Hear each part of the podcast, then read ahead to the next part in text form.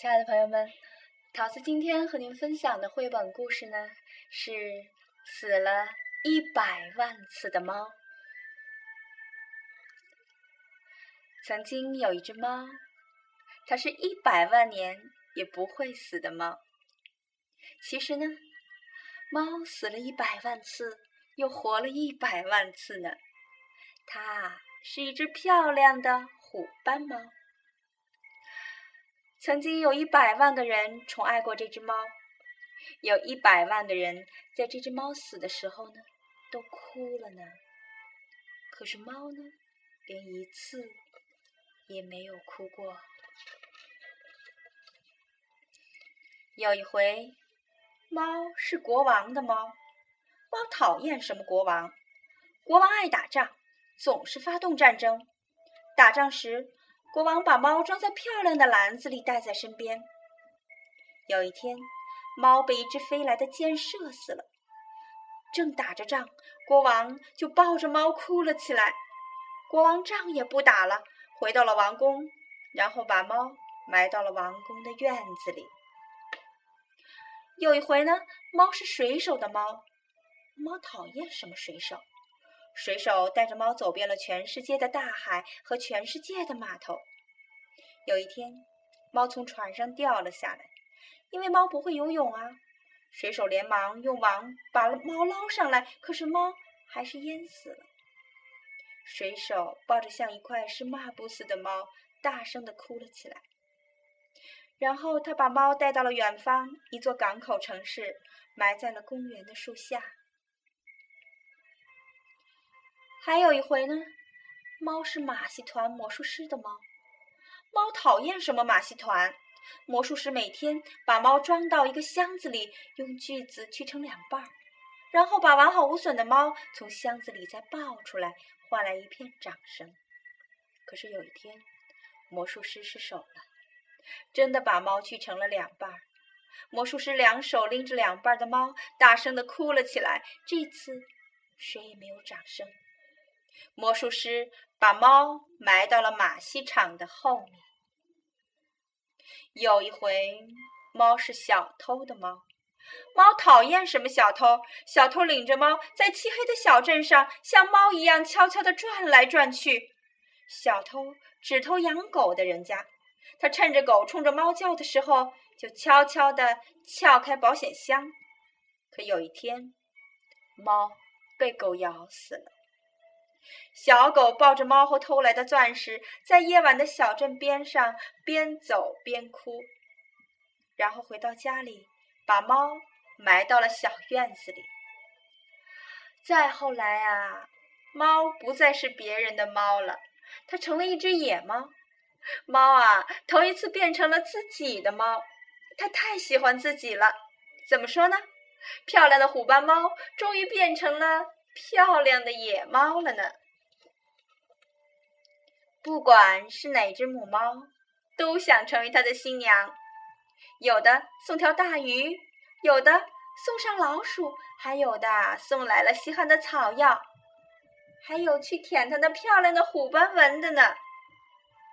可猫却说：“我可是死过一百万次呢，我才不吃这一套。”因为猫。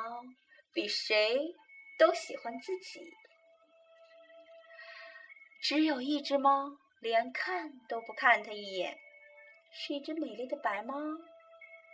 猫走过去说：“我可是死过一百万次呢。”哦，白猫只说了这么一声。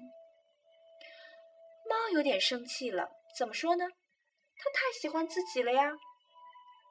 第二天。第三天，他都走到白猫的身边，说：“你连一次也没活完吧？”哦，白猫只说了一声。有一天，虎斑猫在白猫的面前一连翻了三个跟头。他说：“你瞧，我还当过马戏团的猫呢。我啊，我死过一百万次呢。”可说到一半的时候呢，他问白猫：“那我可以待在你身边吗？”好啊，白猫说。就这样，它就一直待在了白猫的身边。